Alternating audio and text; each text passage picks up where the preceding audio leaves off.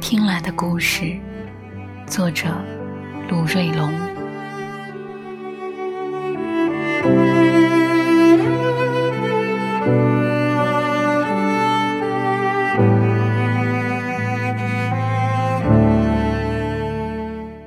雨村部紧隔一条马路的斜对面，一道小土岭岗上，有一座烈士墓。墓碑上刻有“彭友明等三位烈士墓”的字样。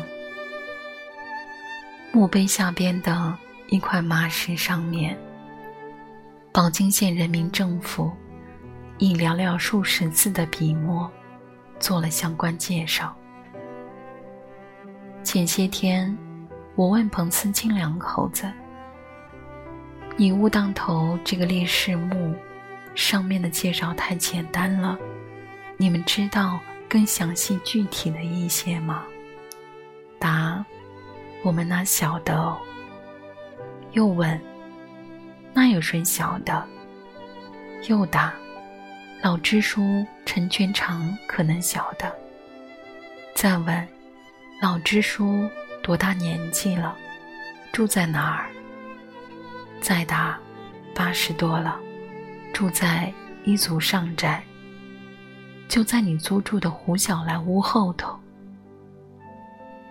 我就计划哪天采访一下他去。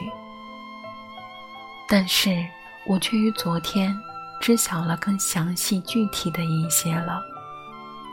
昨天上午，镇政府来祭扫烈士墓，我们工作队和村支委也一同参与了。村里有一个六十岁的老人，名叫胡本全，曾经当过兵，身材很是魁梧。作为一种代表，他写了三页纸的更详细具体的一些，并在墓前念给了所有参与者听。祭扫完后，我致电了耄耋的作家、学者彭图香先生。我把胡本全写的用微信传给了他，并拜托他有空时去县档案馆和县政协文史委去查阅一下有关档案资料。当然，我同时还想着几时有空了，再去和老支书陈全长摆一摆龙门阵。彭老先生告诉我。他一九六二年在比尔公社听到讲有关彭友明烈士的故事时，就用笔记录了一些下来。胡本全的记录和他的记录当有一些出入，县档案馆和县政协文史委那边就不用去查阅了。他们的情况，他清楚的很。故事的梗概是。一九四九年十一月十九日，中国人民解放军四十七军幺四幺师四二三团的一个先遣连，在进剿中，与数倍于自己的土匪，在宝靖县比尔乡的马连洞寨子和新寨寨子一带，展开了一场激烈的战斗。是日凌晨时分。近角盘踞在马连洞寨子的解放军，到得临近的寨子新寨，根据敌我力量悬殊的情况，我军做了相关的研究部署。两个排从左右迂回包抄，一个排打正面冲锋。情况不妙的是，由于诸多因素所致，左右两路人马均未。按预定时间到达预定地点，而且均与土匪接了火，不得已，天一亮就开始了正面进攻。战斗异常激烈，部署既被打乱，援军又迟迟未到，弹药也所剩无几。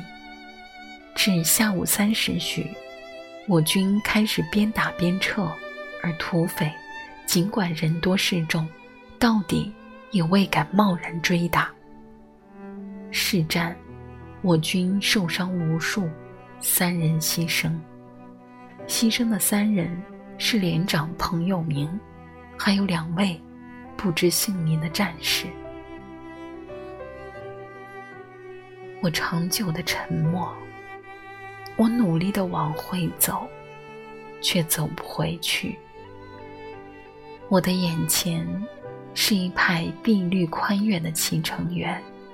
园子拥偎着村庄，一幢幢的小楼房像是画家的作墨。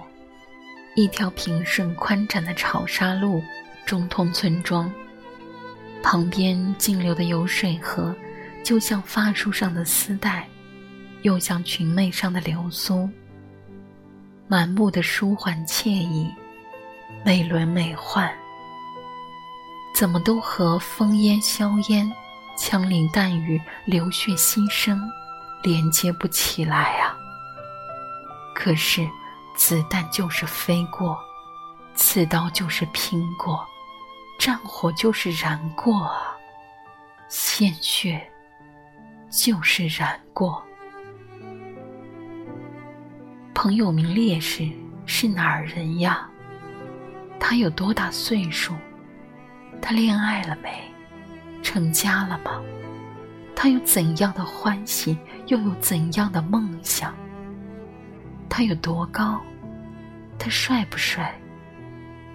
他欢不欢喜笑？另外两个不知姓名的烈士呢？一九三四年，我爷爷卢文贵的弟弟卢文全。跟随贺龙的队伍走了。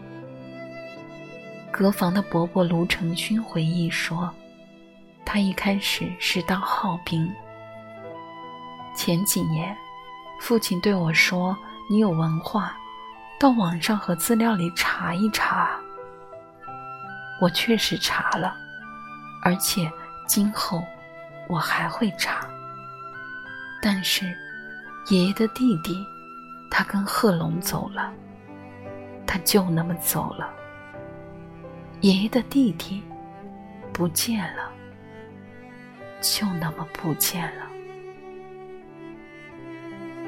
我问彭图香先生：“老公公啊，你有心了？